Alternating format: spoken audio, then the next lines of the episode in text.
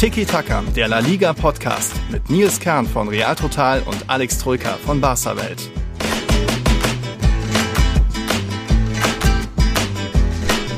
Hola a todos, es ist der 6. März 2023. Das ist ein besonderer Tag. Heute gibt es einen besonderen Geburtstag und ich sehe schon, Alex ist bei mir und hat ein Hütchen aufgesetzt. Äh, es gilt Real Madrid zu feiern. 121 Jahre Feliz Cumpleaños, aber naja, ich glaube, aktuell gibt es nicht so viel zu feiern. Du sitzt trotzdem da mit einem breiten Grinsen. Nicht ganz zu Unrecht. Hola. Hola, servus. Äh, ich habe kein Hütchen auf, ne? Auf dem Kopf, liebe Hörer und Hörerinnen. Das ist ein Quatsch, den er erzählt.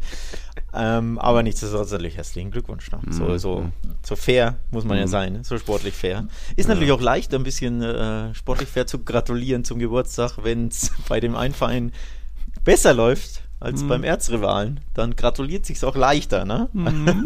wie man ja weiß.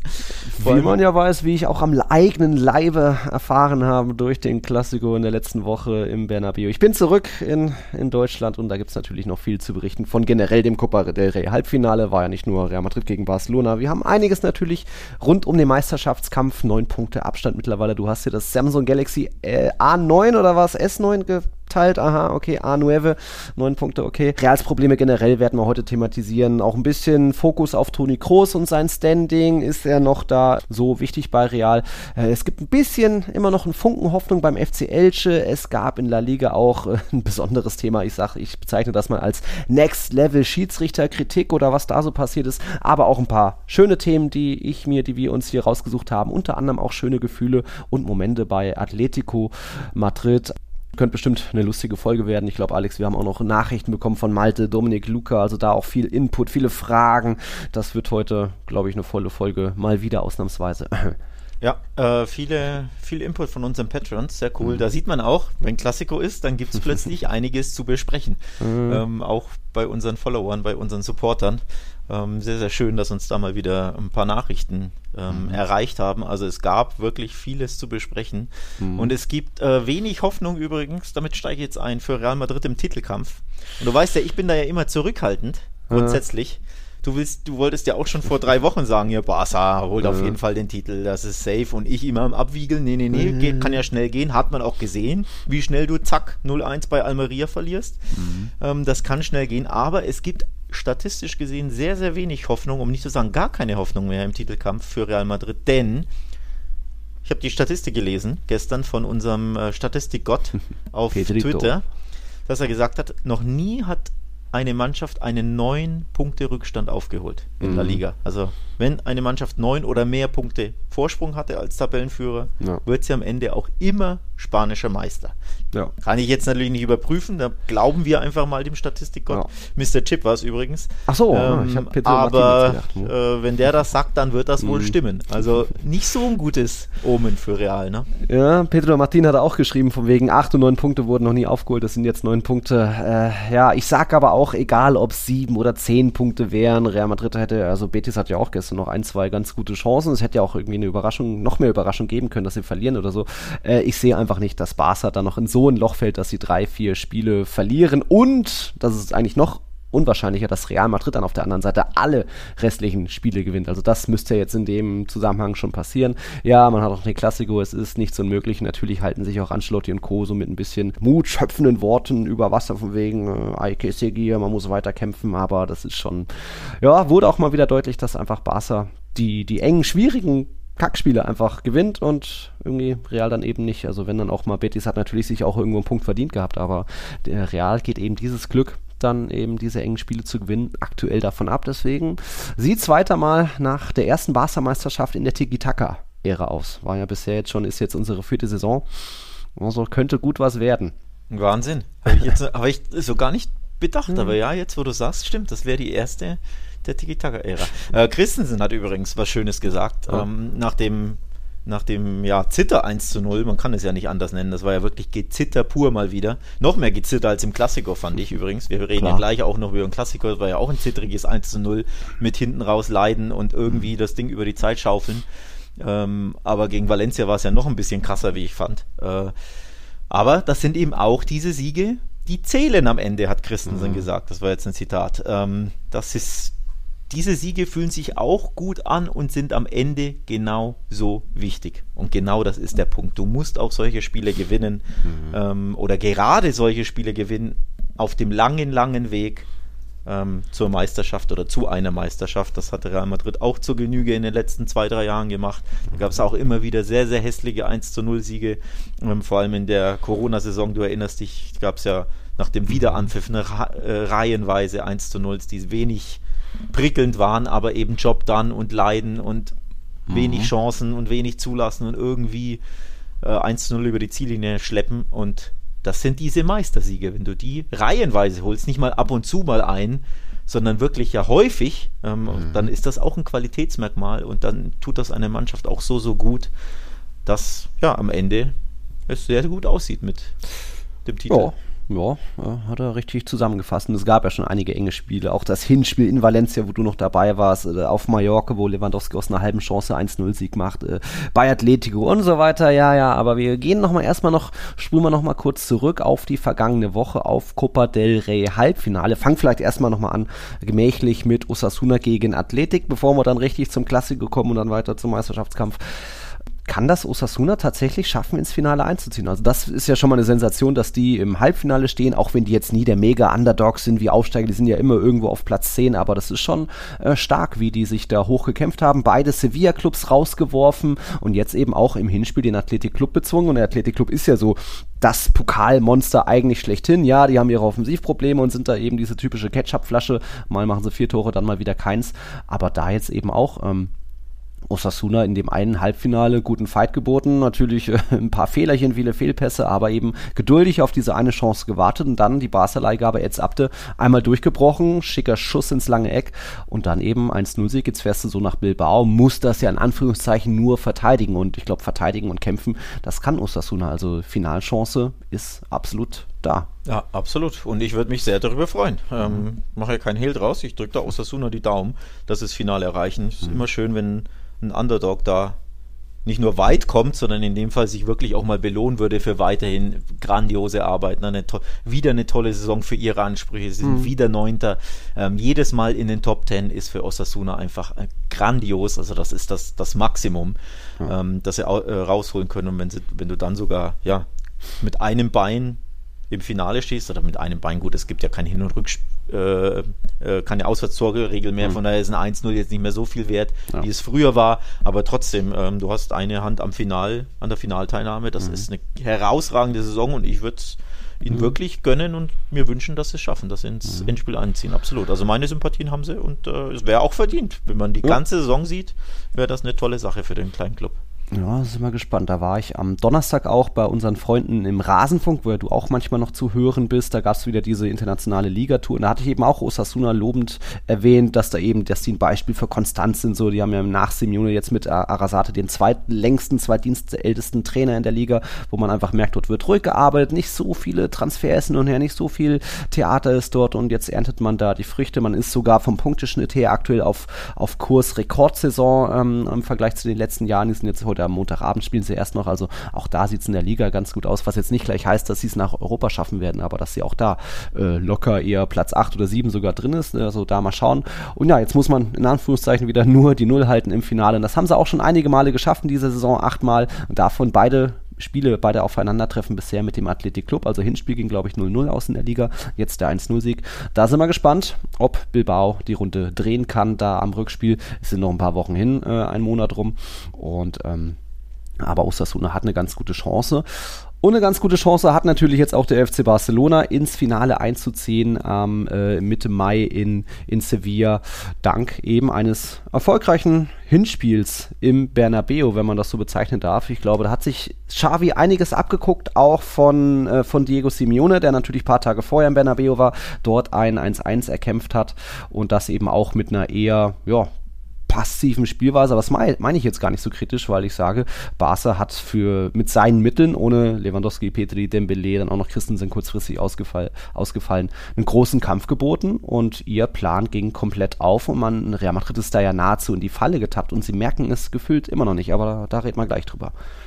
Wobei, Xavi würde dir jetzt stark widersprechen, ja? nämlich beim Thema Plan. Er sagt ja, das war nicht der Plan. Was? Ähm, ja, auf der PK vor äh, vor dem Valencia-Spiel, also am Samstag, hat er gesagt, wir wollten langen Ballbesitz und den haben wir nicht bekommen. Und dann hat er auch Real Madrid eindeutig ähm, gelobt. Äh, er hat nämlich gesagt, ähm, man muss verstehen, dass es auch einen Gegner gibt, der Champions League-Sieger ist, der amtierender Meister ist und der äh, dagegen hält. Und wenn sie dich hochpressen, was in den letzten Jahren praktisch nur Paco Gemes Rayo Vallecano gemacht hat, dann ist es schwer, den Ball zu halten, denn sie gehen Mann gegen Mann und betreiben äh, Manndeckung. Und was, was du willst als Barca ist den Ball halten und den, dazu musst du ja natürlich den freien Mann finden. Mhm. Aber wenn sie dich so hoch pressen und anlaufen, hinten Rüdiger und Militao alle Duelle gewinnen und sie sich in deine eigene Hälfte dringen, dann ist es schwer, aus dieser eigenen Hälfte herauszukommen. Also, sagt Xavi, wir haben nicht mit einem tiefen Block uns hinten reinstellen und nur verteidigen wollen. Das war nicht unser Ziel des Spiels. Madrid hat uns da reingedrängt. Lol, jetzt ja. bin ich. Was? Das sah doch komplett danach aus, dass man nur ein paar Konter setzen will, Nadelstiche, dann hat man auch noch mehr oder weniger frühes Tor gemacht. Also, Wahrscheinlich liegt die Wahrheit so ein bisschen in der Mitte, denn als Barca willst du ja nicht komplett äh, nur mauern, aber klar, hat es das dann auch äh, ja, verlangt, das Spiel. Und wenn du dann 1-0 führst, dann wirst du natürlich auch ein bisschen defensiver und die anderen mhm. gehen früher drauf. Also wirst du auch dadurch defensiver, weil du reingedrängt wirst. Ja. Dann fehlen dir natürlich die Offensivoptionen. ähm, und dann fühlst du dich aktuell als Barca auch gar nicht mal so unwohl defensiv. Ne? Mhm. Ne? Denn man kennt ja die Statistik in La, äh, in La Liga. Sie kriegen fast nie ein Gegentor, spielen immer zu Null. Also das defensive Agieren, mhm. das liegt ihnen ja auch immer besser. Und äh, so gehört, kommt, glaube ich, eins zum anderen. Also es ist da auch mhm. ne, ein bisschen, oder nicht nur ein bisschen, da ist natürlich auch viel mhm. Wahrheit dabei. Du willst als Barca nicht einfach mauern und alles rausklopfen. Ja. Du willst normalerweise mit dem Ball verteidigen, aber natürlich war trotzdem ganz, ganz sicher das ein bisschen defensiver als sonst, was ja. Barca da gespielt hat, auch äh, bewusst. Ja. Also, aber trotzdem, äh, ob man es jetzt wollte oder nicht, unterm Strich äh, ist, glaube ich, und da warst du ja ganz, ganz ehrlich, ich habe dein, äh, deine dritte Halbzeit geschaut, ein paar oh. Minuten. Mhm. Ähm, fand ich ganz, ganz interessant, dass du wirklich gar nicht äh, auf Barca draufgeschlagen hast oder die irgendwie verhöhnt hast, was man mhm. zum Beispiel im Kuhle-Lager oft macht im Barca-Lager, dass man sagt, boah, das ist ja nicht Barca-like und da ist die Kritik naja, groß. Natürlich nicht. War es nicht, aber ja. mit der Mannschaft bei, ja. mit vier Ausfällen und du bist so defensiv mhm. stabil und lässt gar nichts zu. Das ja. muss halt auch mal drin sein. Und du hast das, finde ich, in deiner dritten Halbzeit äh, stark gelobt. Und du, mhm. du hast da eher die, ja, die Fehler bei Real Madrid gesucht. Und so von wegen, denen ist ja gar nichts eingefallen. Die spielen lahmarschig, ideenlos, mhm. ähm, ohne, ohne Zug zum Tor, ohne Torchancen, ohne Ideen, ohne alles. Und du hast da eher das kritisiert, als zu sagen, Barca parkt den Bus, ne? wie es übrigens auch die Medien, glaube ich, gemacht haben. Ja. Ähm, es war, natürlich sind irgendwo 75, 35 Prozent Ballbesitz und irgendwie 380 Pässe. Real Madrid hatte doppelt so viele Pässe. Äh, ist das natürlich irgendwo destruktiv und Busparken, aber es ist Copa del Rey hin, Halbfinal-Hinspiel im Bernabeu mit so vielen Ausfällen. Wenn du da den Matchplan so hast und der so aufgeht, äh, ist, ist das voll in, ins Bullseye getroffen, voll ins Schwarze. Also, ähm, Real Madrid hatte dann eben viel mehr Anteil, aber dann nicht ein einziger Abschluss aufs Tor. Da, damit fängt es ja schon an, das, das geht einfach nicht. Und hatte ich schon auch in der dritten Halbzeit gesagt. Und uns hatte dazu auch Lücker geschrieben. Und da ist jetzt eben auch erstmal Lob für Xavi. Lücker schreibt, ich muss ehrlich sagen, dass ich die Vorgehensweise von Barca loben muss. Genauso musst du gegen Real Madrid spielen. Das war sehr gut von Xavi gelöst. Auch wenn es wirklich nicht schön, schön anzusehen war, ich viel mehr das Gefühl hatte, dass Real gegen Cadiz spielt, hat Barca wirklich sehr gut verteidigt und Real gar nicht erst in die gefährliche Zone kommen lassen. Wenn du gegen Real so spielst, ist Real immer ideenlos, schon die ganze Saison lang. Und wenn dann Ancelotti sich darauf einlässt und nicht frühzeitig reagiert, dann ist Real meiner Meinung nach selbst schuld, wenn du im eigenen Stadion so ideenlos aufspielst. Und das, genau, und das, da stimme ich erstmal erstmal zu, ja. Und äh, ich sagte eben auch, im Real war einfach nie irgendwo im Strafraum präsent, hatte da einfach nur Flanken ideenlos, ein paar Fernschüsse äh, und das war es einfach. Das war einfach, wenn du schon in der, nach 25 Minuten in Rückstand gerätst, muss da mehr, muss da mehr kommen. Und das war auch jetzt ein bisschen gegen Betis der Fall, dass du merkst, es geht nicht wirklich viel zusammen. Äh, wir müssen mehr mehr Risiko eingehen, mehr offensiver wechseln und da war einfach auch zu wenig von, von Ancelotti zu sehen von außen her. Und was mich dann eben auch gestört hat, also von, mal abgesehen von den 90 Minuten, von dem Spiel, Real ist nicht gefährlich, hat mich eben auch die Pressekonferenz dann gestört. Und da sagte Ancelotti unter anderem, wir haben sehr viel Druck ausgeübt und wenn Barca nur 30 oder 40 Prozent Ballbesitz hatte, bedeutet das, dass wir es gut gemacht haben. In 90 Minuten haben wir kein gutes Ergebnis erzielt. Wir müssen dieses Spiel in Barcelona aber einfach nur wiederholen. Und das ist für mich schon nah dran am Realitätsverlust, weil meiner Meinung nach hat hat Barca genau dieses Spiel äh, Real Madrid aufgezwängt, von wegen, ihr könnt den Ball hier ein bisschen haben in diesen Zonen, aber sobald es hier über diese Linie geht, ähm, kommt ihr, werdet ihr keine Gefahr ausstrahlen. Da haben wir Araujo, da haben wir Condé und werden alles äh, wegschlagen. Und da ist Barca's Plan aufgegangen und Real war einfach null gefährlich. Null Abschluss aufs Tor, 13 Schüsse insgesamt. Okay, Barca hatte nur vier Schüsse insgesamt, aber das ist einfach nicht gut genug gewesen. So. Ja, war nicht gut genug, bin ich bei dir. Aber es waren halt auch Dinge dabei, die gut waren. Und ich glaube, die wollte Ancelotti positiv erwähnen. Ja. Beispielsweise mir persönlich hat, äh, also gefallen klingt blöd. ich finde es ja nicht so, dass ich, dass ich das gut finde, wenn Real Madrid irgendwas gut macht und ich ihnen die Daumen drücke. Aber was mir als neutrale Beobachter, Sportjournalist gefallen hat, war schon das frühe Pressing mhm. und die Körpersprache von Anfang an. Ähm, da hatte ja Modric diesen, diese Chance nach, was waren es, 30 oh, ja. Sekunden ans Außennetz. Mhm. Ähm, es wurde zwar abseits gepfiffen, für mich war das nicht mal abseits mit dem, mit dem Standbild. Also ich glaube, wenn der getroffen hätte, dann hätte das sogar ein Tor mhm. sein können. Und einfach, wenn du nach 30 Sekunden oder lass es 20 oder was gewesen sein. Äh, wenn du da schon einen Torschuss hast, wenn du da schon gefährlich vors Tor kommst, dann zeigt das ja auf, hoppla, wir sind sofort da, du bist wach. Also das war ja schon positiv. Mhm. Und Barca hat für mich gleichermaßen sehr lethargisch angefangen, sehr zögerlich, sehr ängstlich, sehr verunsichert, auch wegen mhm. natürlich den vielen Ausfällen und der Almeria-Pleite. Also da hat mir der Beginn von Real gut gefallen mhm. und sicherlich dann Carlo auch, deswegen hat er es gelobt und eben der Beginn von Barca gar nicht. Und mhm. dazu gehört eben auch, dass Real Madrid früh draufgegangen ist und Barca wirklich sehr, sehr früh und hoch gepresst hat und Barca hatte damit enorme Probleme. Aber dann eben das Gegentor komplett aus dem Nichts. Ich glaube, Kamavinga mit dem krassen Fehler. Mhm. Und dann zieht ihr das natürlich ein bisschen den Stecker. Dann hat sich die Psychologie des Spiels geändert, die bei den einen und bei den anderen. Ne? Real war dann plötzlich ein bisschen verunsicherter ja. und für Barca kam dann ein bisschen die, die ich will es gar nicht zweite Luft nennen, weil es ist ja falsch, die erste Luft. Ähm, also ein bisschen mehr Selbstvertrauen, Selbstsicherheit und dann hat sich ausgepegelt, mhm. die Partie. Aber bis zum 1-0, das, wie gesagt, komplett unverdient war und komplett, komplett aus dem Nichts war, hat mir Real schon sehr, sehr gut gefallen vom, vom Pressing, vom Gegen. Gab ja noch das Benzema-Tor, wenn auch klar wegen Abseits. Genau, so. aber und ich glaube, das wollte Ancelotti dann ja. loben, weil da haben sie es schon sehr, sehr gut gemacht. Und auch in der zweiten Halbzeit, klar, es war nicht zwingend, aber das Spiel gegen den Ball von Real Madrid mhm. war schon ziemlich gut. Denn nochmal, Barca mit 35% Ballbesitz, das kennt man ja gar nicht. Das gab mhm. es in 13 Jahren jetzt das erste Mal. Seit der, seit der Guardiola-Ära 2008 ja. war das das erste Mal, dass sie so dermaßen wenig Ballbesitz haben. Ich glaube ja. auch einmal nur gegen Paco Hemmes hatten sie weniger als der Gegner, aber da waren es halt ein paar Prozent. Ne? Ja. Also da waren es halt, keine Ahnung, 48 zu 52 oder whatever. Aber dass er unter 40 Daran kann ich mich eh nicht erinnern und das war, wie gesagt, das erste Mal seit der Guardiola-Ära. Das allein spricht ja schon dafür, dass der mhm. Gegner es sehr, sehr gut gemacht hat. Und da bin ich dann schon bei Ancelotti und auch bei Xavi, dass er gesagt hat, wir wollten nicht so spielen, wir wurden hinten reingedrängt. Real Madrid hat uns gut gepresst. Und das muss man, finde ich, schon auch loben, mhm. aus Real Madrid Sicht. Aber natürlich ist das nur eine Facette. Die andere Facette ist dann eben, was fängst du mit dem Ball an? Ne? Ja. Also gegen ja. den Ball arbeiten ist das eine, aber mit dem Ball ist das andere und das war natürlich viel zu schwach von Real Madrid. Ja. Da ohne Wenn und Aber, klar. Genau, das darf sich so nicht wiederholen, wie es eben Ancelotti auf der Pressekonferenz gesagt hat. Äh, ist natürlich noch alles offen in der Runde und kann noch alles passieren und sowieso sind ja im Klassiko mittlerweile Auswärtssiege wahrscheinlicher als irgendwie Heimsiege, aber gut, äh, am 5. April ist das Rückspiel dann im Camp Nou, am 4. April vorher dann das Rückspiel zwischen Bilbao und Osasuna. Ja, sieht bisher gut aus für Osasuna und Barca, aber kann sich natürlich noch alles ändern. Äh, mich ärgert halt auch ein bisschen noch an diesem Klassiko, mal davon abgesehen, dass sie jetzt von den letzten acht Real Madrid Live-Spielen irgendwie nur zwei Siege hat und fünf verloren no, und das noch, noch das Unentschieden mit Atletico dazu. Ich habe erstmal keinen Bock, Real Madrid live zu sehen. Hat mich auch einfach geärgert. Ähm, es war, du hattest so eine Ausgangssituation, wie es sich Real Madrid-Fans das er, erwünscht hatten, aus gegen United, da dieser K.O., dieser psychologische Effekt auf die Mannschaft, der hat sich dann auch gegen Almeria spürbar gemacht, auch wenn das natürlich dort auch von denen mehr oder weniger ein glücklicher Sieg war, aber so viel äh, ist ist Barca ja auch nicht eingefallen. Also da zwei Niederlagen in Folge, Barca am Boden. Jetzt muss Real einfach nur noch den nächsten Schubser geben, dann könnte die Mannschaft auseinanderfallen. Nein, meiner Meinung nach war das eher ein äh, Barca wieder aufhelfen und äh, das hat man dann ja jetzt dann auch am Wochenende gesehen, dass man da auch, dass da Barca wieder in einem, an einem schwierigen Tag wieder Erfolg haben kann, wie es im Klassiko auch der Fall war.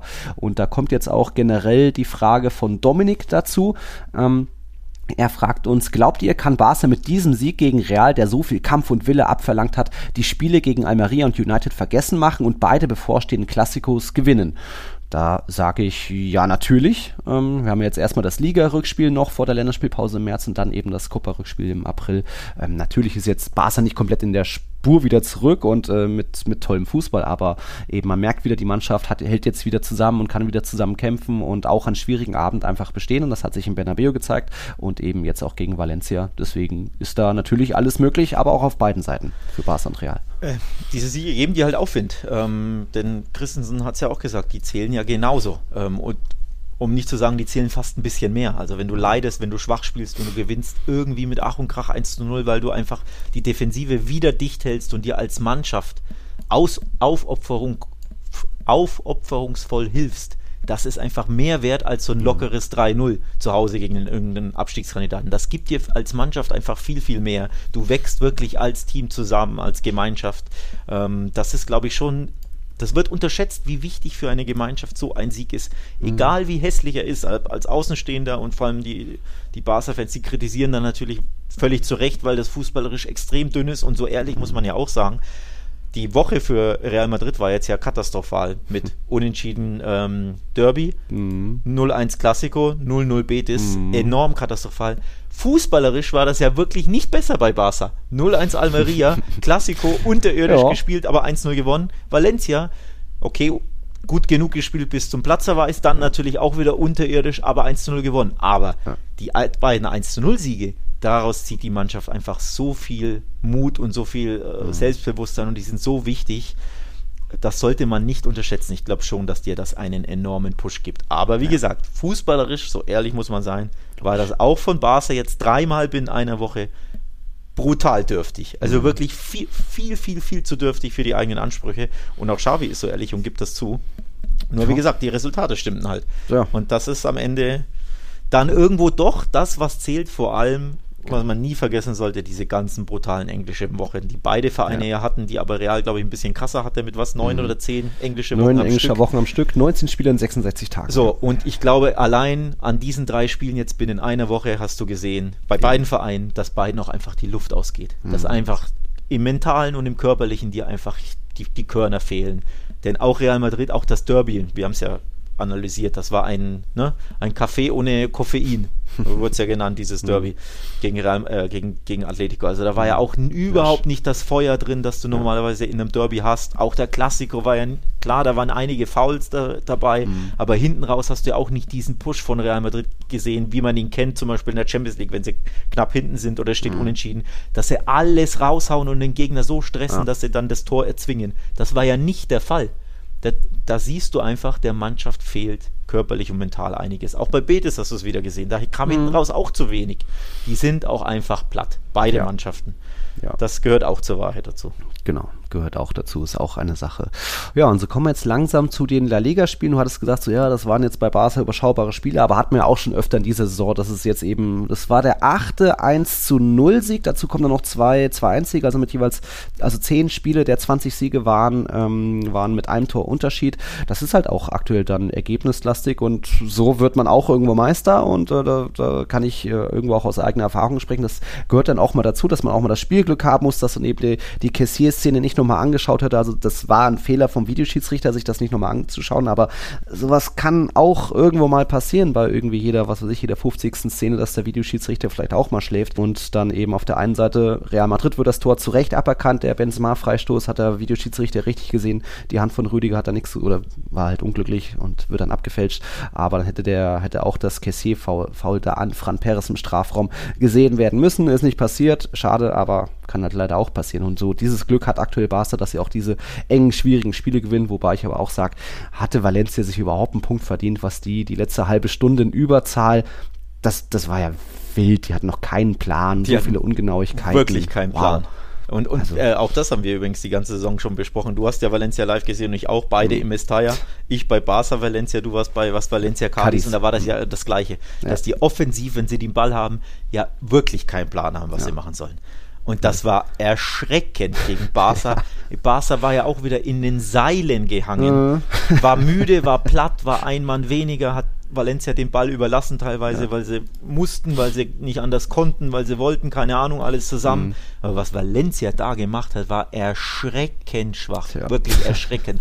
Und auch da äh, Thema, also auch das gehört zur Wahrheit Vielleicht hätte sich ein anderer Gegner, und sei es übrigens Cardis, besser angestellt. Die hatten wesentlich besser, bessere mhm. Chancen bei Gleichstand von den Spielern her. Du erinnerst dich, da hatte ja mhm. Barca glückt, ja. ähm, auch wenn sie dann natürlich 2-0 gewonnen hätten, aber mindestens ein Tor hätte ja Cardis da in der Schlussphase mhm. machen müssen und dann wäre es brutal brenzlig gewesen. Also allein wenn Cardis besseren Fußball spielt, aktiveren mit Ball als du, Valencia, dann weißt du mhm. ja schon Bescheid. Also, das war auch zu wenig. Von daher verdient hatten die sich gar nichts. Mhm. Aber natürlich hatte Barca auch da wieder Dusel, dass mhm. dieser Gegner so dermaßen schwach war. Also, gegen fast jede andere Mannschaft hätte das nochmal ganz anders ausgesehen in Unterzahl. Also, wenn da ja.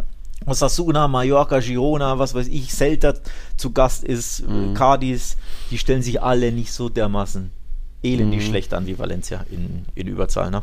Ja die eben auch nur einen Schuss aufs Tor hatten und einfach hat einfach nichts geklappt und deswegen hätten die jetzt auch nichts verdient gehabt. Deswegen stehen die weiter äh, unten in der roten Zone mit drin als Vorletzter in der Tabelle. Äh, zwei Punkte Rückstand nur aufs rettende Ufer, auf den FC Sevilla übrigens, auch kurios. Aber ja, da ist weiter, na was heißt wenig Hoffnung beim FC Valencia. Sie hatten ja jetzt in Mastaya zumindest mal wieder gewonnen und jetzt gegen Barca. Hätten sie einfach einen ähnlichen Einsatz gezeigt wie damals in Mastaya gegen euch, weil da hatten sich ja auf jeden Fall mindestens einen Punkt verdient gehabt, war ja am Ende glaube ich spät Lewandowski, der, der das 1-0 beschert hat.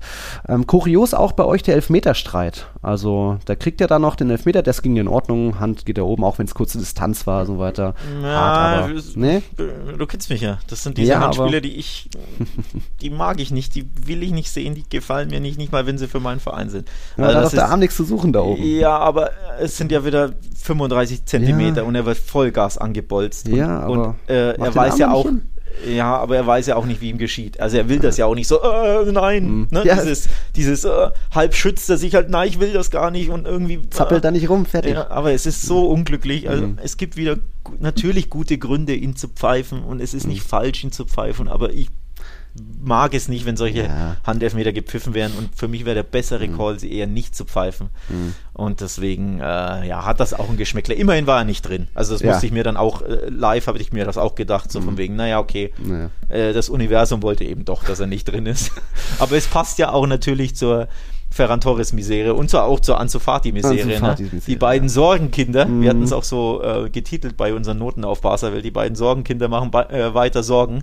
Mhm. Ähm, streiten sich um den Elfmeter und ja. der eine setzt sich durch und dann schießt er aber doch kläglich. Ja, und, oh Mann, es trifft passt. den Ball nicht mal richtig. Ja, also, es, es, ah. passt, es passt leider ins Bild. Wobei ja Xavi sagte, es gibt eine Reihenfolge, die wurde vorab Aha. besprochen und da ist wohl Ferran in der Elfmeter Rangordnung vor Anzu. Also von daher war das eher nicht so cool, Klar, was Anzu gemacht hat, wenn, wenn du die Reihenfolge kennst und ihn ne, ja. weißt, dass der Coach die Ansage gemacht hat, der ja. ist die Nummer 1 und du bist die 2, mhm. ja, dann hast du da nicht hinzugehen und den, den Ball ihm streitig machen zu wollen. Ne? Also, Man kann mal fragen natürlich, hey, Ferran, wie sieht's ja, aus? Aber das, aber, und ich glaube, weiß man jetzt mhm. natürlich nicht, müsste Ferran jetzt beantworten, ob ihn das irgendwie gestört hat, verunsichert mhm. hat oder, oder ob das auch mhm. irgendwie 3% Grund ist, warum mhm. er dann so kläglich geschossen hat. Aber im Endeffekt äh, zuträglich war es nicht, ne?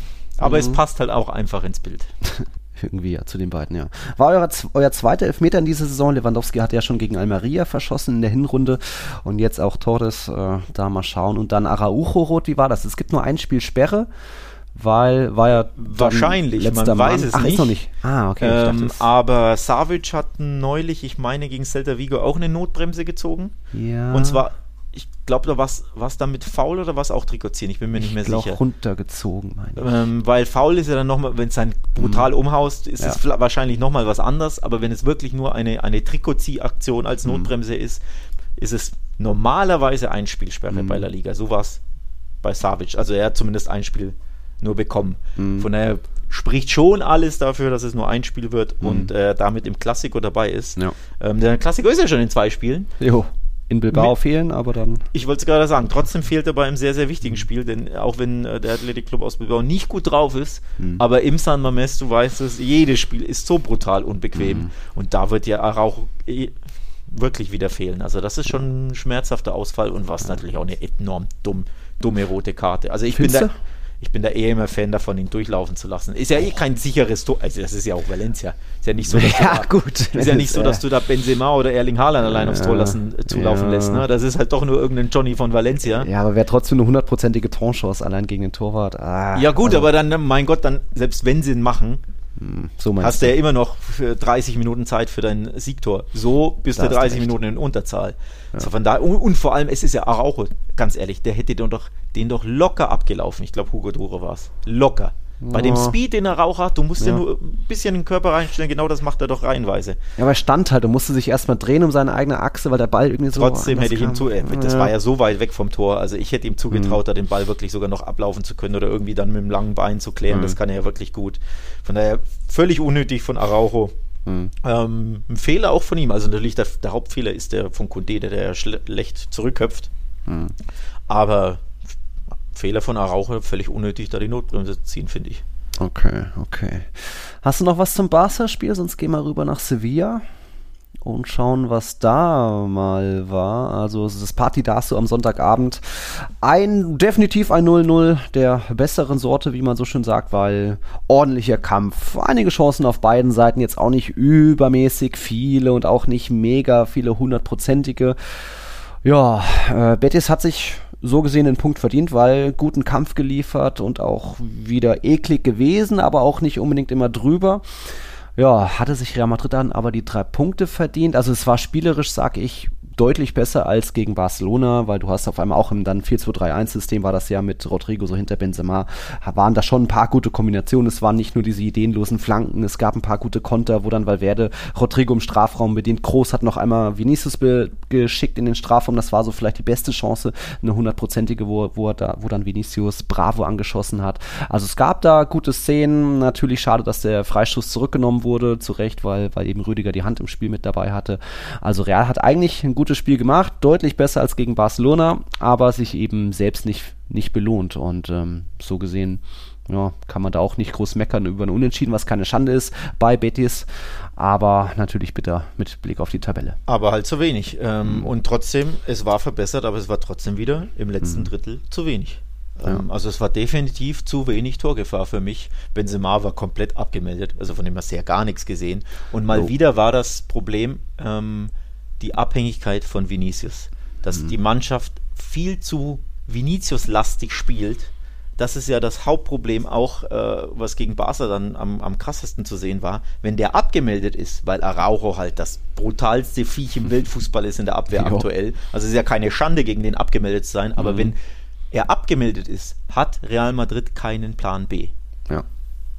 Ihnen fällt nichts ein offensiv, wenn ihr Topstar auf links da nicht ähm, ne, sich durchsetzen ja. kann und sich mit Dribblings äh, Chancen kreiert, was er ja in jedem Spiel macht. Aber gegen Barca konnte er es nicht machen, weil Araujo mhm. so ein Viech ist und dann ist Real gar nichts eingefallen. Und jetzt ist ihm natürlich mehr eingefallen, aber trotzdem hast du es ja wieder gesehen.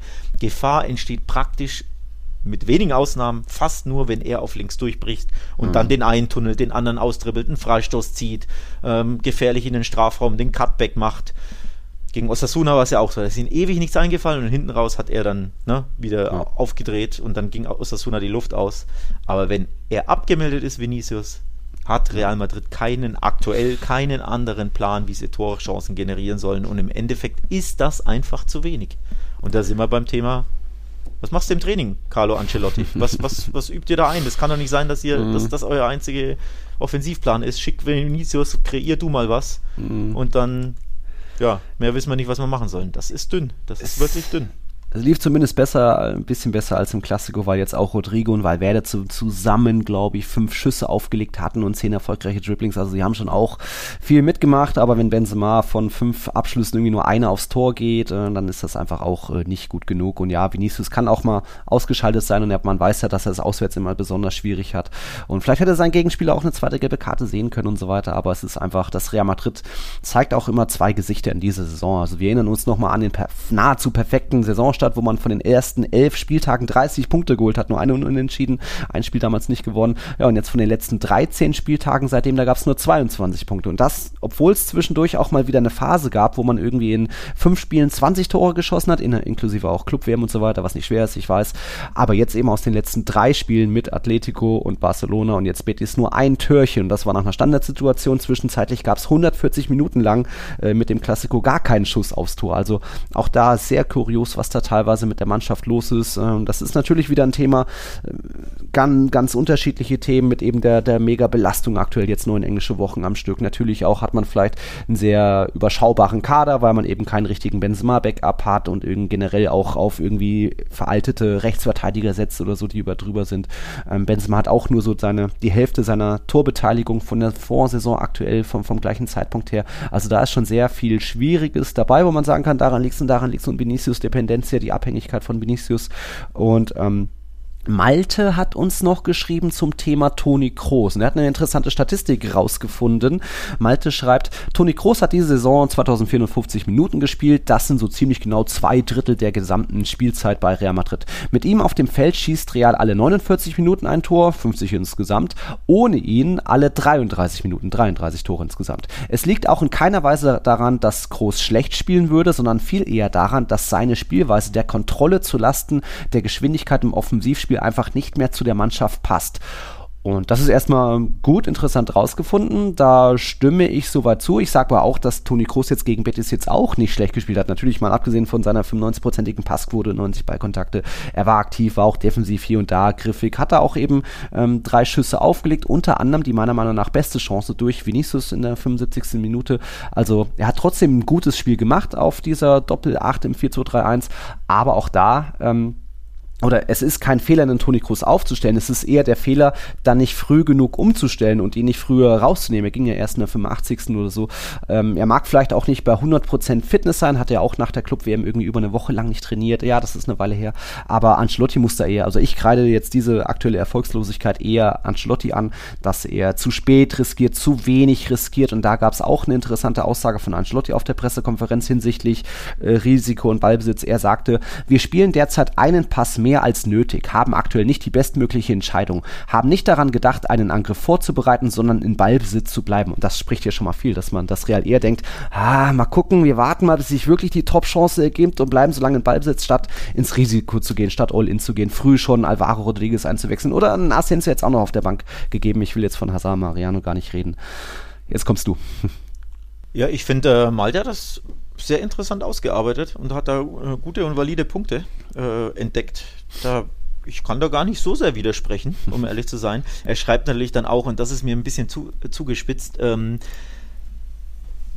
Moment, äh, nicht jeder vermeintliche statistische Zusammenhang ist immer auch ein zwingend ein kausaler, das weiß ich, aber diese Menge an Indizien ähm, mhm. lässt für mich keinen anderen Schluss zu, als dass Toni Kroos für das Offensivspiel von Real sehr abträglich ist und das, obwohl seine individuelle Leistung eigentlich immer ganz gut ist. Und dieses mhm. für das Offensivspiel abträglich ist mir zu krass formuliert. Mhm. Aber natürlich hat er einen sehr guten Punkt, ja logisch. Toni Kroos steht für Ballbesitz, steht für Ruhe, steht ja. für Ballsicherheit, steht für Spielverlagerungen und eben eher nicht für Torgefahr, den allerletzten tödlichen Pass, mhm. haufenweise Torschüsse aus der Distanz oder eben tiefen Runs in den, in den Strafraum und dann ja. eben Torgefahr aus der, ne, durch diese Runs, also hier Ballack-mäßig oder Goretzka-mäßig oder mhm. eben auch Valverde-mäßig, ne, vorstoßen und dann für Torgefahr sorgen. Er ist da ein anderer Spielertyp und natürlich spielst du dann auch anders, wenn du so einen in der Zentrale, in der Schaltzentrale deines Spiels hast.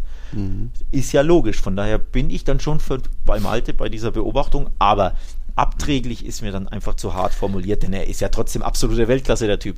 Aber natürlich spielt die Mannschaft dann ein bisschen anders mit ihm, als wenn du da beispielsweise Valverde auf die Acht stellst und der da Vollgas nach vorne reinsprintet mhm.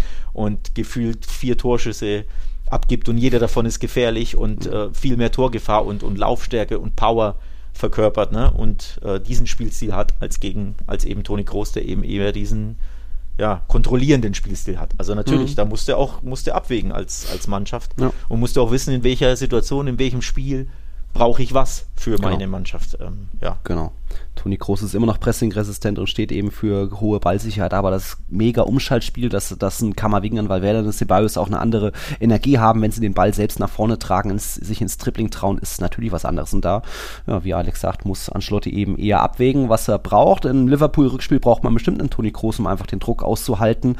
Und ähm, ja, aber er hätte eben jetzt auch schon vielleicht nach einer Stunde schon mal wechseln können, dann eben Kroos raus, eben mehr Risiko eingehen, Ceballos-Führer bringen oder was auch immer. Sagt sich nach einem Spiel immer alles einfacher, ich weiß, aber ich bin jetzt keiner, der sagt, Toni Kroos darf nicht verlängern. Nee, auf keinen Fall. Ich würde mich freuen, dass er verlängert, äh, weil er einfach immer noch eine sehr wichtige Komponente ist. Aber natürlich sind andere offensiv gefährlicher, stehen für mehr Tempo, für mehr, für mehr Energie auf dem Platz. Da, aber du brauchst auch einen, der, der dir Sicherheit verschafft, der dir Ruhe ins Spiel bringt, der auch die Erfahrungen mitbringt. Das ist ein Toni Kroos, das ist ein Luka Modric genauso.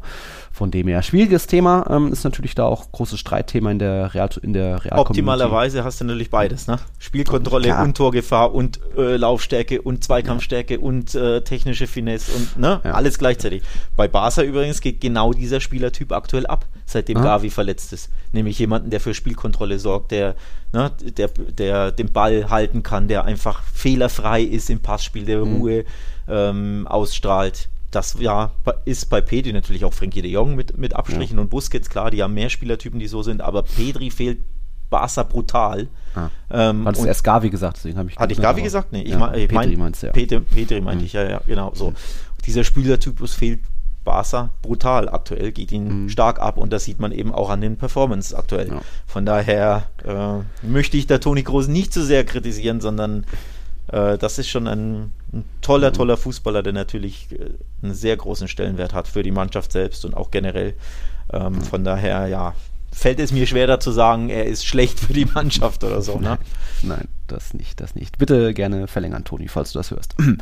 Wir kommen mal zu anderen Vereinen. Es gibt Schönes zu berichten, in Anführungszeichen, wenn man das als Real Madrid-Fan sagen kann, von Atletico Madrid. Da gab es ein paar schöne Momente am Wochenende, das nicht nur, weil sie den FC Sevilla pff, nach allen Regeln der Kunst auseinandergenommen haben. Will ich jetzt auch nicht sagen, das war jetzt auch nicht wie, wie Liverpool gegen United, aber der FC Sevilla ein Topspieler, das haben wir schon oft gesagt, die können das einfach irgendwie nicht und das wird irgendwie auch nichts mehr und Sevilla bleibt auch irgendwie doch unten gefangen mit jetzt nur 25 Punkten zum gleichen Zeitpunkt. In der Vorsaison hatten sie 50 Punkte, waren irgendwie vier Punkte hinter dem Tabellenführer, bla. Wir wollen über Atletico reden und ähm, erstmal natürlich lobend erwähnen Diego Simeone.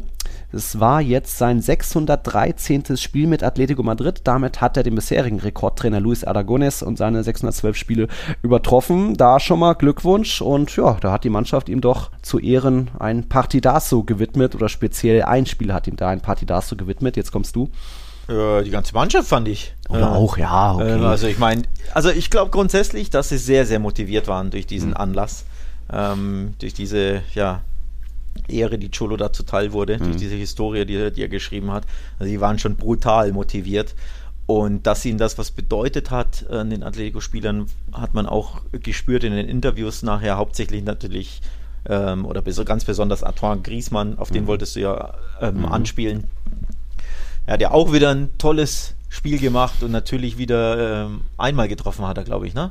Ein, äh, ein Golasso gemacht. Vier Toren beteiligt, aber ein Tor. Ja, ein Golasso zum Ein Golasso, ja. so. Hm. Und dann hat er sich da hingestellt nach dem Spiel und dann hast du auch gemerkt, ähm, wie, wie besonders auch dieser Anlass eben für ihn war oder wie besonders auch mhm. äh, sein Verhältnis zu Cholo ist. Cholo stand ja. daneben im Interview, hatte leuchtende Augen, wahrscheinlich natürlich auch wegen des Anlasses und dann 6 zu 1 gewonnen und so, hat er, aber stand einen halben Meter neben Griesmann. Griesmann wurde interviewt, Schole wurde gar nicht interviewt, ja. hatte, hatte leuchtenden Augen und hat Griesmann auf die Wange geküsst. und dann hat er gesagt, natürlich äh, ganz besonderes Spiel, also so sinngemäß, ganz besonderes Spiel und natürlich ja. auch für, für unseren Trainer. Und dann hast du schon gemerkt, da ist, da ist eine besondere Verbindung zwischen den beiden. Mhm. Und deswegen glaube ich auch, dass äh, Atletico als Mannschaft und natürlich auch Griesmann persönlich dann nochmal angestachelt waren von diesen von diesem Achievement, das Chole eben mhm. diese historische äh, Marke da erzielte und so erklärt sich diese 6 zu 1, denn alltäglich ist es ja nicht, dass Atletico sechs Tore schießt. Also die waren schon diesmal wirklich besonders motiviert und besonders ja. angekratzt und äh, ja, besonders emotionalisiert auch. Mhm. Und so war das für die Roji Blanco-Familie ein ganz, ganz besonderer Abend. Mhm. Ja, und eben allein Partidasse von Griesmann irgendwie mit irgendwie vier Toren beteiligt, irgendwie Memphis stark bedient, dann noch dieser am Ende dieser Chip Lupfer auf Morata zum, zum letzten, zum 5-1, glaube ich, war das. Ähm, er spielt eine überragende Saison mit neun Toren, elf Vorlagen. Ich, ich glaube, der zweitbeste Vorlagengeber bei Atletico hat nur drei Assists und das sind so ein paar wie Kucke und so weiter. Also äh, Griesmann ist das ganze Spiel. Gut, dass er zurück ist. Äh, Simeone hat ihn natürlich wieder zurückbekommen und dass die beiden irgendwie eine besondere Beziehung hat, haben, hat man dort gesehen und ähm, tut Atletico gut. Ähm, Deswegen ist jetzt Atletico auch wieder zurück auf Platz 3. Real Sociedad hat ja 0-0-0 gespielt, Atletico da jetzt wieder Dritter. Und wenn man mal so ein bisschen zurückguckt, die letzten acht Spieltage, seit ein gewisser Joao Felix die Mannschaft verlassen hat, hat Atletico aus diesen acht Spieltagen 18 Punkte geholt. Das ist genauso viele wie der FC Barcelona. Real Madrid liegt bei 15, immerhin, hätte ich jetzt fast weniger geschätzt. Aber für Atletico läuft es irgendwie seitdem, so kurios das auch ist. Ist vielleicht auch irgendwie kausal und zufällig, ich weiß, aber ja, irgendwie Rückrunde, keine Doppelbelastung mehr natürlich nach dem vierten Platz in der Champions League Gruppenphase. Da läuft es auf einmal wieder für Atletico, für Griezmann sowieso, für Simeone jetzt auch wieder. Mal gucken, wie weit das noch geht. Ja, seitdem äh, Griezmann gesetzt ist und nicht mehr hier nur eine halbe Stunde spielen darf. genau, das war in der ähm, Hinrunde, stimmt. Ist er erst recht richtig stark. Also er ist einfach wirklich der Schlüsselspieler schon ja immer un, äh, unter Simeone bei Atletico gewesen, aber jetzt erst in, in mhm. der Saison, erst recht, seitdem sie ihn eben jetzt endlich fest verpflichten und fest einsetzen konnten mhm. und können, merkst du einfach, diese Mannschaft ist so dermaßen besser mit einem starken Griesmann, der in, in seiner Paraderolle ähm, aufblühen kann. Und seine Paraderolle ist eben diese hängende Spitze hinter einem oder um mhm. einen Mittelstürmer herum, ne, wo er, er, lässt sich gerne ins Mittelfeld fallen, spielt dann auch immer wieder als Zehner, teilweise gegen den Ball mhm. als Achter, um nicht zu sagen als Sechser, hat das natürlich bei der WM hat das wirklich krass übertrieben, da war er häufig auf der Sechs, aber eben diese 8, 10 und, und hängende Spitze Position, die er gleichermaßen begleitet, je nach Notwendigkeit im Spiel. Mhm. Wenn vorne drin dann nochmal ein Stürmer äh, ist, das ist seine Paradeposition und die kann er eben im Simeone-System spielen, Aktuell spielen sie ja ähm, 3-5-2 häufig und er ist eben ne, dieser Umschaltspieler oder dieser Schlüsselspieler mhm. da vorne drin. Und dann ist dieser Typ brutale Weltklasse bei Atletico. Bei anderen Mannschaften mit anderen Trainern wäre das nicht so der Fall, anderen Vereinen. Da gibt es diese Rolle nicht so und da hat er mhm. wahrscheinlich sicherlich auch nicht diesen Draht zu, zu seinem Trainer. Aber bei Atletico ist der Typ wieder der alte Griesmann. Das ist wirklich der Griesmann, für den Barca damals 120 oder was Millionen gezahlt hat. Mhm. Auch, auch dieses Golasso wieder, das hat er reihenweise in den bei ähm, davor mhm. geschossen. Ne, diesen, diesen, wunderschönen Schuss, wo sich der Ball ja. kaum dreht in den Winkel. Selbst gegen Sevilla kann ich mich erinnern, hat er in Sevilla im Sanchez Pizjuan mal so ein Ding gemacht vor drei, vier Jahren. Mhm. Das, das ist wirklich wieder dieser alte Griesmann, der für Cholo unverzichtbar ja. ist. Ja. Das sieht man, das sieht man. Ja, was soll man beim FC Sevilla noch sagen? Ich hatte vor einer Weile, so Anfang Februar, glaube ich, mal gesagt, so, ja, jetzt sind sie durch, jetzt können sie wieder sich im Mittelfeld irgendwo etablieren. Ja, nee, nächstes. Jetzt gab es zuletzt vier Spiele wettbewerbsübergreifend ohne Sieg. Sie sind zurück auf Platz 17, weil ja auch der FC Retafe gewonnen hat. Und irgendwie, ja, traurig, was man da immer noch sieht. Also auch, was, was der FC Sevilla so selbst an Fehlern geleistet hat, so vom 2-0 wieder der Ball verloren geht. Ähm, sie haben ja selbst noch einen Elfmeter verschossen, was auch so ein bisschen nach Elfmeter geschenkt gerochen hat, meiner Meinung nach. Ähm, Guay noch irgendwie eine stümperhafte Grätsche, dann gelb-rot gesehen. Also der FC Sevilla irgendwie kommen sie doch nicht so vom Punkt, wie ich das vielleicht gedacht hätte. Und mal gucken, was das in Europa League gibt. Da kommt ja am Donnerstag kommt Fenerbahce nach Sevilla. Muss man an sich auch schlagen, aber irgendwie so eine launige Mannschaft, die manchmal immer noch so viele Fehler macht, scheint auch untippbar ja, zu sein. Ja, und vor allem die, die Abwehr macht jetzt wieder Probleme. Ne? Sie haben jetzt mhm. sechs gegen Atletico kassiert. Davor haben sie äh, in der Europa League bei PSV Eindhoven 0 zu 2 verloren und mhm. da waren sie ja auch wirklich nach 3-0 im Hinspiel, wo du dir mhm. dachtest, oh, läuft ja wieder, das ist das Sevilla zu Hause, ja. wie man sie kennt, in Europa hauen sie da den Gegner weg und ja. dann zittern sie sich mit einem 0 zu 2 gerade so über die Ziellinie, das hätte ja auch 0-3 ausgehen können, dann wäre es in die Verlängerung gegangen. Mhm. Dann gegen Osasuna haben sie neulich ja äh, vor, vor ein paar Tagen oder vor, vor zehn Tagen oder was, 2 zu 3 zu Hause verloren, also drei Gegentore mhm. zu Hause gegen Osasuna. Das ist eine der offensiv schwächsten Mannschaften in den Top 10 der gesamten mhm. Liga. Gegen die musst du erstmal drei Tore kassieren. Äh, das, das, selbst wenn das jo versuchst, glückt dir das nicht wirklich. Also da macht wieder mal die, die Defensive mhm. enorme Probleme. Ähm, und ist, ja, wenn du keine sichere Defensive hast, dann wird es halt schwer. Gegen Barca gab es ja auch drei Gegentore. Gut, das ist jetzt nicht ganz so die mhm. Schande, aber trotzdem nicht gut. Mhm. Ähm, da sind wir wieder beim Thema, ne? Sichere Defensive, wozu das führen kann, siehst du ja bei Barca am Paradebeispiel, aber eine, eine komplett wackelige Defensive, wozu das führen kann, siehst du auch bei Sevilla, nämlich wieder Abstiegsangst. Mhm. Das ist nicht gut. Also da wird mir auch, um ehrlich zu sein, ein bisschen um San Paoli Angst und Bange. Wenn die nächsten Spiele schief gehen sollten, und jetzt haben sie übrigens direkte Duelle mhm. vor der Brust gegen Abstiegskandidaten. Es geht gegen Almeria, Retafe und Cadiz hintereinander, dann Celta, gut mhm. Mittelmaß, und dann kommt Valencia. Jo. Das ist, du hast einfach die nächsten vier der nächsten fünf, die kompletten Gegner da unten drin. Lass das mal schief gehen, mhm. dann würde ich es nicht ausschließen wollen, dass wir nochmal einen Trainerwechsel in der Saison bei Sevilla sehen. Ja, wer weiß, wer weiß. Aber trotzdem, sie haben es in der eigenen Hand, also hatten auch genug Wintertransfers gemacht. Die müssen da selbst wieder rauskommen, aber der größte, größte Sampaoli-Fan bin ich jetzt auch nicht. Was hat man noch in der Liga? Ich muss mal den FC Villarreal loben. Die hatten ja jetzt ihr kleines Mini-Krise-Tal äh, überwältigt und waren jetzt bei Barca Schreck Almeria. Die hatten erst frisch äh, Barca mit 1-0 bezwungen, wie auch immer, mit 47 Flanken der Gegner. Und jetzt gegen Villarreal war das irgendwie gar nichts. Also da muss ich erstmal Villarreal loben, weil weil die haben ähm, sehr geduldig, sehr reif, sehr professionell gespielt, immer wieder ihren Plan verfolgt und irgendwann sind sie dann doch durchgekommen, ähm, wurden dann auch einmal, wurde dann Gerard Moreno sehr freigelassen im Strafraum, nach 75 Minuten hat dann getroffen. Später noch ein schicker Volley von Volley-Experte äh, José Luis Morales, beides vorbereitet von Chukwueze. Also da ein schickes Spielchen mit auch 72% äh, Ballbesitz und so weiter, 6-0 Schüssen aufs Tor von Villarreal. Da kam von Almeria einfach gar nichts und deswegen verdient der Sieg da von Villarreal da mal ein Lob. Und meinst Du, bei Elche keint jetzt ein bisschen Hoffnung nochmal? Heimsieg letztens, dann natürlich nochmal Niederlage, aber jetzt gegen Mallorca gewonnen. 1-0. Glaubst du, äh, das sind ja trotzdem 13 Punkte Rückstand aufs rettende Ufer.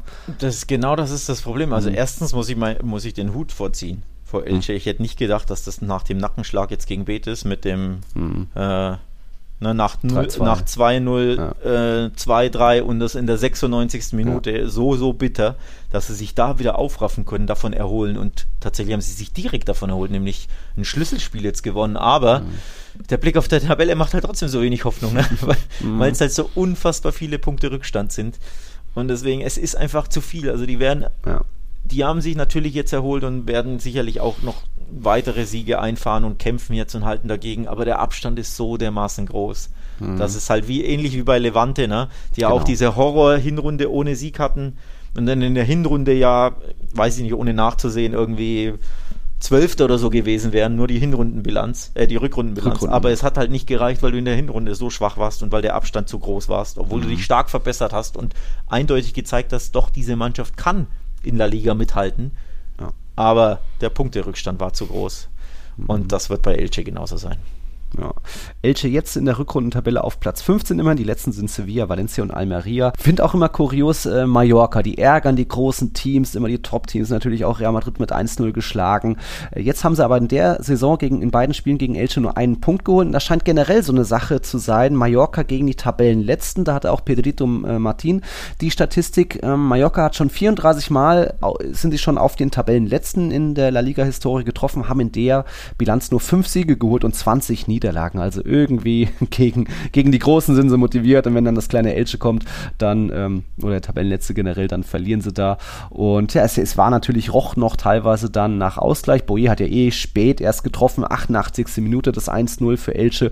Dann 97. Minute äh, gab es dann noch den Ausgleich. Wer war zur Stelle? Natürlich Murici. Aber vorher unser Freund Pablo Maffeo hat irgendwie so 10 Sekunden vorher zu viel Armeinsatz gezeigt. Wurde dann durch einen Videoschiedsrichter als, Fa äh, als Foul gewertet. Kann man machen, war schon, glaube ich, zu viel Armeinsatz und Maffio hat sich verdient. Von dem her da dann äh, der erste Auswärtssieg für Elche, der zweite Saisonsieg insgesamt, aber wir haben es gesagt, das wird schwierig, das wieder aufzuholen. Und jetzt kommen wir noch zum FC Cadiz. Ähm, da ist schon vor ein paar Tagen, vor jetzt diesem 24. Spieltag, kam es zu einer ja, mehr oder weniger kuriosen Meldung, wo auch viele deutsche Medien dann mal drüber berichtet haben. Ist ja sonst La Liga, gibt es da nicht so viel zu lesen. Ähm, wo ich sage, das ist schon wieder Next Level. Schiri, nicht Meckerei, wie es zuletzt vielleicht Elche oder Atletico getan haben am Vorwochenende.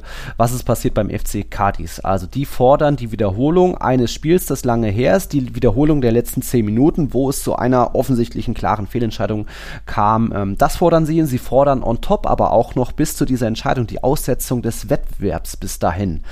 Und jetzt gehe ich ein bisschen mehr ins Detail. Worum geht es genau? Ähm, die Rede ist von einem Spiel, von Cardis Spiel gegen den FC Elche am 16. Januar. Das ging 1-1 aus. Äh, Elche kam da in der 81. Minute zum 1-1-Tor und dieses Tor war irregulär, weil irgendwo im Aufbau einer aus dem Abseits äh, zurückgelaufen ist, kam dann an den Ball, hat dann den Angriff mit eingeleitet. Äh, ich, und ich meine mich zu erinnern, dass der Schiedsrichter damals auch gesagt hat, nach dem Spiel von wegen, oh ja, das war ein Fehler, blöd.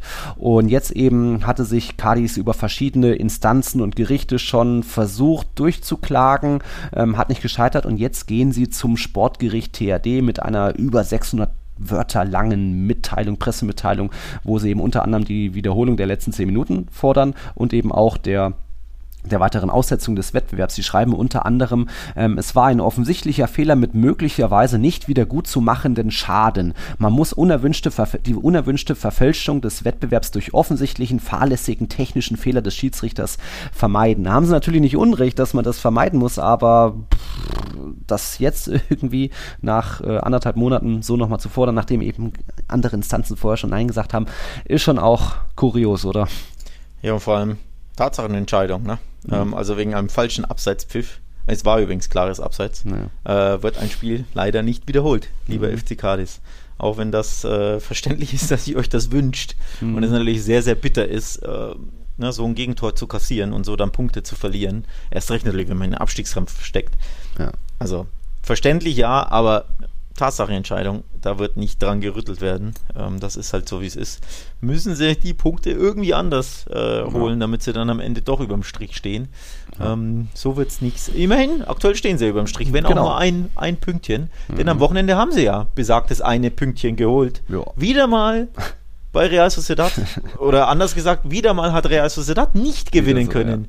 Denn die sind weiter in in, Hinrund äh, in Rückrundenform, eben nicht in Hinrundenform. Ja. Ist ja unglaublich, wie die den Faden verloren haben.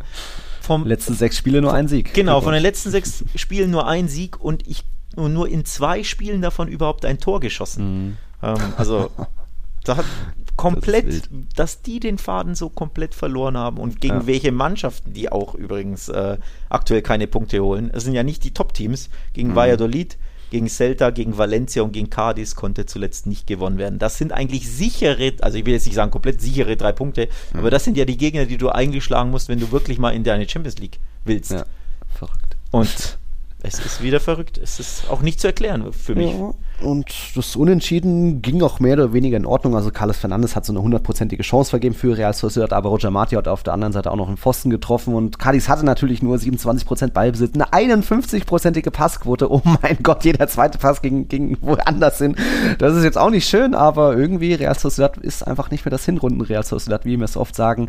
Also da Cadiz sich einen Punkt erkämpft und jetzt sind sie irgendwo da auf Platz 15, aber es bleibt natürlich eng. Du hast da irgendwie drei Teams mit jeweils 25 Punkten. Deswegen hat das noch nichts zu bedeuten. Ähm, haben sich ja auch eigentlich ganz gut verstärkt in, in der Wintertransferperiode. Deswegen bin ich da eigentlich optimistisch, dass Cadiz die, die Klasse halten kann. Auch weil ich natürlich darauf hoffe. Mein nächstes Spiel mit Real Madrid. Ich habe jetzt erstmal Stadionverbot, aber Mitte April geht es nach Cadiz und dann hoffentlich nächstes Jahr wieder. Eine schöne Meldung noch auch aus diesem Spiel oder es hat angefangen mit einer unschönen, sehr besorgniserregenden Meldung. Ähm, Fali von Cadiz musste ausgewechselt werden. Das mit Halskrause liegend fixiert auf dem Wagen rausgefahren werden, abtransportiert werden. Das waren keine schönen Bilder, sehr besorgniserregend. Aber was ist jetzt passiert? Äh, Montagmorgen, der FC Cadiz teilt einfach mal einen Tweet, wie Fali trainiert und daneben so ein Screenshot, die Definition von Titan. Also ihm geht's gut, es war nur eine Schrecksekunde, scheint da alles okay zu sein und er sich nichts gebrochen zu haben, was auch immer. Ja, das noch eine schöne Meldung. Und noch eine kleine andere schöne Detailmeldung auch vom Wochenende. Äh, viele Torhüter oder alle Torhüter haben in schwarzen Trikots gespielt. Falls ihr euch wundert, warum das so war. Das war äh, ein Tribut an die Torwartlegende vom Athletic Club, José Ancre Iribar. Der ist am 1. März jetzt 80 Jahre alt geworden, hat früher immer in schwarzen Trikots gespielt. Deswegen da alle Torhüter in La Liga. Auch Kepa, glaube ich, beim FC Chelsea mit der 80 aufgelaufen, Iribar auf dem Namen, äh, auf dem Rücken äh, aufgelaufen. Das noch so eine schöne Anekdote aus La Liga, wo es sonst nicht so viel Schönes gibt. Hast du sonst noch was Schönes oder auch was Hässliches? Nee, ich habe jetzt erstmal, äh, wie du übrigens, endlich eine Woche Pause. Ja. Keine englische Woche. Du atmest mm. durch, Real Madrid atmet durch, der oh, FC ja. Barcelona atmet durch. Die brauchen alle wirklich mal jetzt eine, eine Pause eine Woche ohne englische Woche gilt natürlich für andere Vereine nicht. Ne? Ist ja mhm. Europa League. Real Sociedad ist im Einsatz äh, bei AS Rom, schönes Spiel. Mhm. Betis spielt bei Manchester United mhm. 0 zu 7 haben die verloren gegen den FC Liverpool. Da wird ja übrigens auch ein bisschen Angst und Bange ja. ähm, gegen Liverpool. Das ist doch noch nie eingetütet, nee. Herr Kern. Nee, nee, nee, Glück übrigens für Real, dass dieses Spiel nicht diese Woche ist. Denn jetzt Real Madrid nach ah. drei Spielen ohne, ohne Sieg gegen ein Liverpool mit einem 7-0 im Rücken, das hättest du jetzt nicht am ja. Dienstag oder Mittwoch gebraucht. Kann ich drauf Von daher ja. äh, ein bisschen, äh, ja, durchschnaufen für Real, das brauchen mhm. sie dringend nötig, durchschnaufen für uns. Ja, das oh. ist mein Schlu Schlusswort für diese mhm. Folge. Gut. Bisschen Heute Pause. Abend noch Osasuna gegen Celta und dann hören wir uns nächsten Montag rum wieder. Euch eine schöne Woche mit bisschen Europa League. Mal keine englische Woche bei Real, das tut gut. Also, danke fürs Einschalten. Hasta la próxima. Schöne Woche. ciao. ciao. ciao.